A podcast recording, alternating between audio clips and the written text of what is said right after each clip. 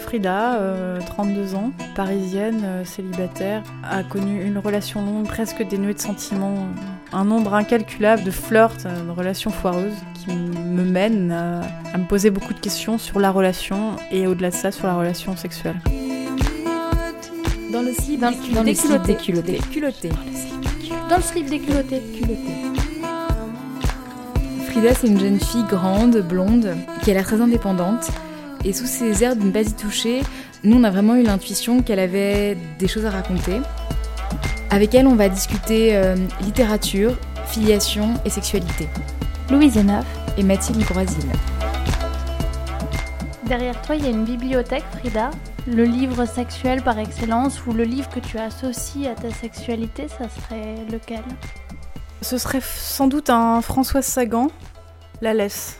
Bien que le personnage principal soit un homme, mais je me reconnais assez dans ce type de personnage qui est en fait un jeune, euh, un jeune musicien euh, qui euh, était promu à un grand avenir et qui à un moment a un peu merdé et qui entre-temps rencontre une, jeune femme euh, de la haute bourgeoisie parisienne qui le prend un peu sous son aile et qui tombe éperdument amoureuse euh, de lui. Et donc je viens d'une famille, euh, disons, petite bourgeoisie provinciale. Un jour j'ai rencontré un, garçon qui était issu de cette haute bourgeoisie. Je l'aimais pas vraiment, mais qui m'apportait quelque chose d'assez une sorte de stabilité et puis me tirer un peu vers le haut d'un point de vue intellectuel, ce que j'aimais beaucoup. Mais finalement, je suis restée un peu avec lui par complaisance et on en est arrivé à une sorte de. à un moment, euh, même chose où j'ai commencé à m'émanciper, puis à me rendre compte que finalement je l'aimais pas forcément. Et lui, on a beaucoup souffert et donc on n'est pas arrivé à un événement aussi tragique que euh, le suicide de cette compagne dans ce bouquin, mais. Euh, Bon, il a fini par ouvrir les yeux et, euh, partir.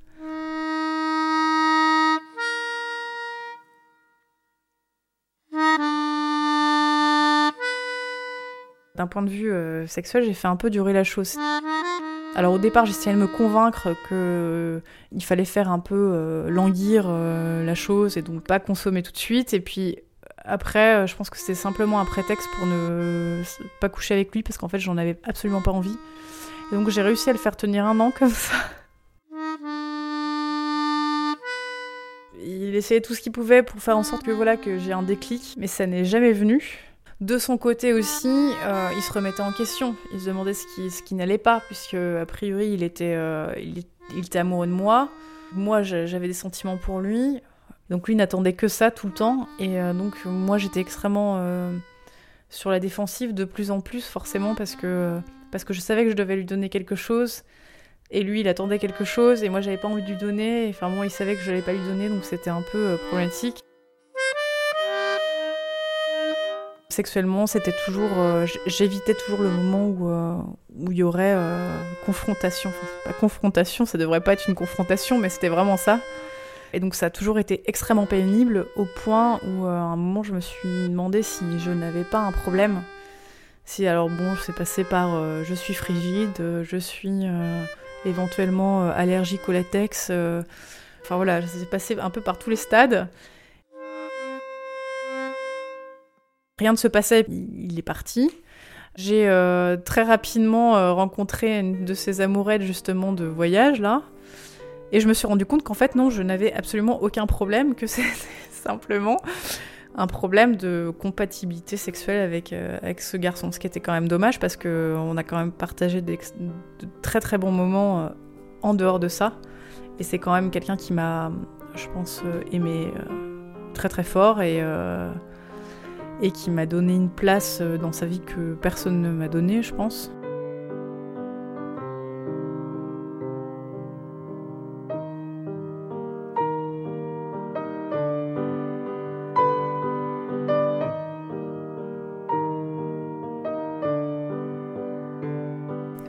j'aimerais savoir si ton manque de désir sexuel pour cette personne se cristallisait uniquement dans le fait de coucher avec lui, ou si euh, le toucher, l'embrasser, lui rouler une pelle euh, était aussi problématique.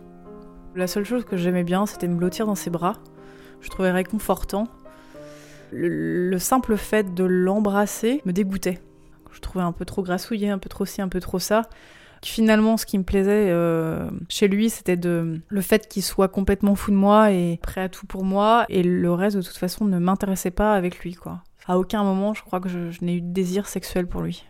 Mon premier rapport, euh, en fait, c'est moi qui l'ai voulu, euh, juste histoire de. C'était vraiment. Voilà, histoire de, voir ce que c'était. c'était très nul, mais au moins je l'avais fait, c'était un peu check. Voilà.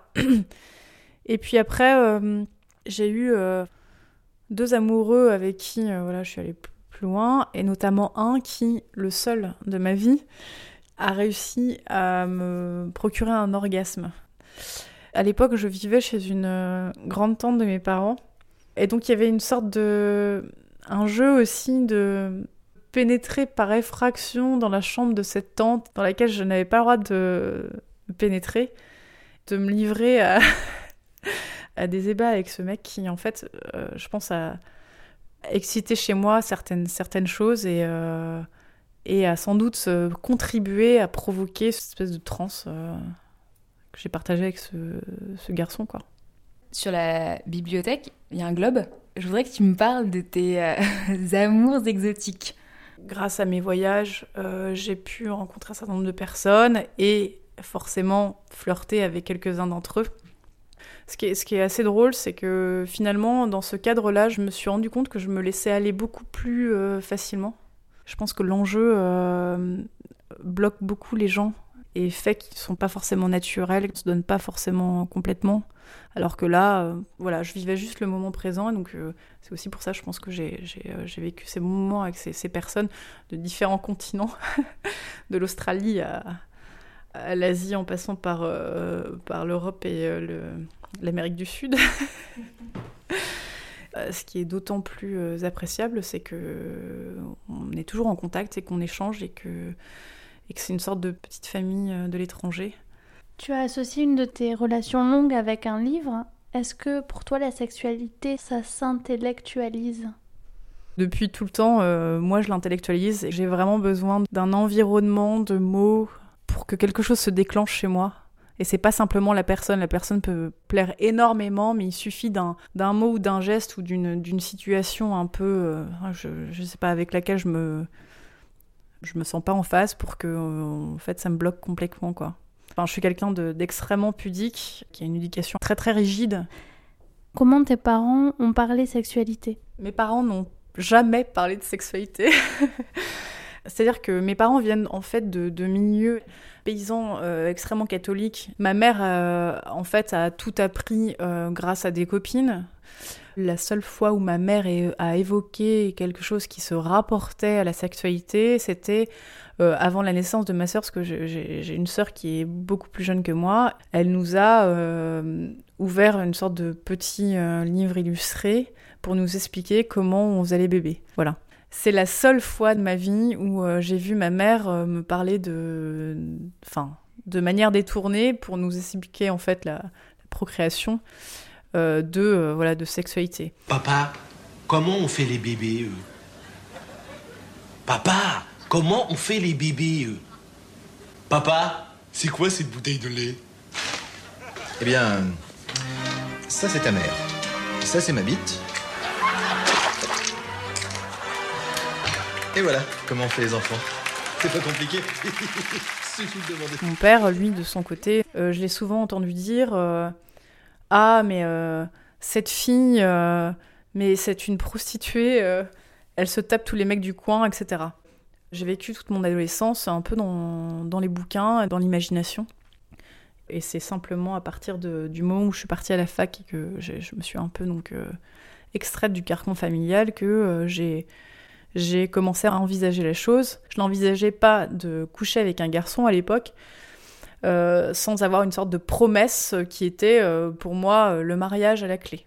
Bon, finalement, je me suis aperçue qu'en fait, j'étais complètement à côté de mes pompes et qu'on n'était plus en 1920, mais en, 2000, et qu'il fallait quand même bon, évoluer un peu. Et puis finalement, j'ai adapté un peu mes prérogatives, mais en étant toujours déçue plus ou moins j'ai envie d'un peu plus de spontanéité et plus de fuck mes principes, fuck la famille, euh, on y va, etc. Mais bon, après, les, les, choses ne sont pas forcément comme ça. Mon corps est toujours plus ou moins prisonnier de ça.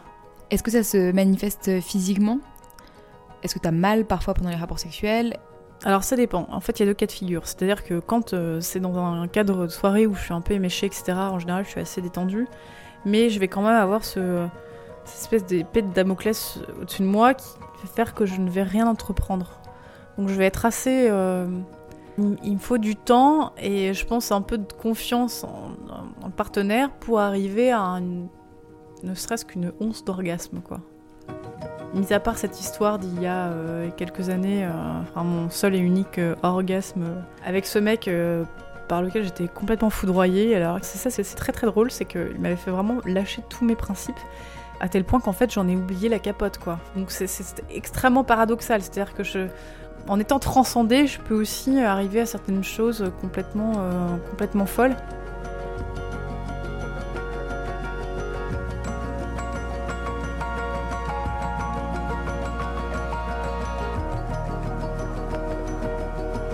À quoi tu penses dans les moments où le rapport est chiant pour continuer à, mouiller suffisamment pour que le rapport euh, se finisse Une fois sur deux, je suis ivre. Donc dans ces, dans ces moments-là, euh, forcément tout est un peu décuplé et donc euh, bon, il suffit de moins pour aller vers tendre vers un plus entre guillemets. Mais le reste du temps, c'est assez compliqué. J'ai du mal à penser, c'est-à-dire que, enfin, non, je pense trop justement, mais j'ai du mal à penser à quelque chose qui puisse me faire euh, continuer ou enfin me mettre dedans. Et d'ailleurs, je pense que ça se ressent et ça se voit. En général, ça s'abrège assez rapidement. Et tes parents, euh, ils ont quel type de rapport, quel type de relation C'était comment chez toi? Alors c'était extrêmement sporadique, disons. C'est-à-dire que mon père a toujours manifesté euh, de l'affection à ma mère. Euh, mais à nous aussi, c'est-à-dire qu'il arrivait alors de manière extrêmement maladroite, mais il nous prenait, il nous serrait très fort, euh, et il faisait la même chose avec, ma mère, comme une sorte d'enfant qui vient faire un gros câlin. Ma mère, en revanche, n'a jamais manifesté quoi que ce soit devant nous vis-à-vis -vis de mon père. On savait qu'il s'aimait, etc., mais c'était vraiment... C'est quelque chose de très privé, très secret. En fait, on avait la figure paternelle, euh, la figure maternelle, donc le père euh, très fort, euh, prêt à parer tous les coups, à, nous aider, quelle que soit la situation, etc. Et puis notre mère qui était présente au quotidien et qui était là pour nous câliner, nous faire en sorte qu'on soit bien, etc. Mais, mais au-delà de ça, eux en tant que couple, j'ai jamais vu mes parents comme un couple d'amoureux. Est-ce qu'aujourd'hui, célibataire, tu as des craintes liées à, ta sexualité? Moi, je suis pas du tout performante. C'est-à-dire que j'attends déjà voilà un contexte particulier, donc la consommation euh, à grande échelle, euh, c'est pas mon truc. En fait, je ne me lâche pas globalement, et ma crainte, en fait, c'est me dire que les partenaires que je vais avoir euh, vont dire que je suis complètement, que je suis une merde et euh, enfin sexuellement, et que, et que donc je vois pas le coup. J'aurais 20 ans, ce serait pas un problème, mais j'ai 30 ans, le mec va se dire mais qu'est-ce que c'est que cette gourde quoi? Je j'agis pas forcément comme une fille euh, libérée, une espèce de tigresse sexuelle, euh, je ne sais quoi. Et comme aussi les gens maintenant positionnent l'acte sexuel comme quasiment premier tout le temps et essentiel dans une, dans une relation, en fait, je me dis que bah, du coup, je suis, out et je suis pas bankable, quoi. Secret heart,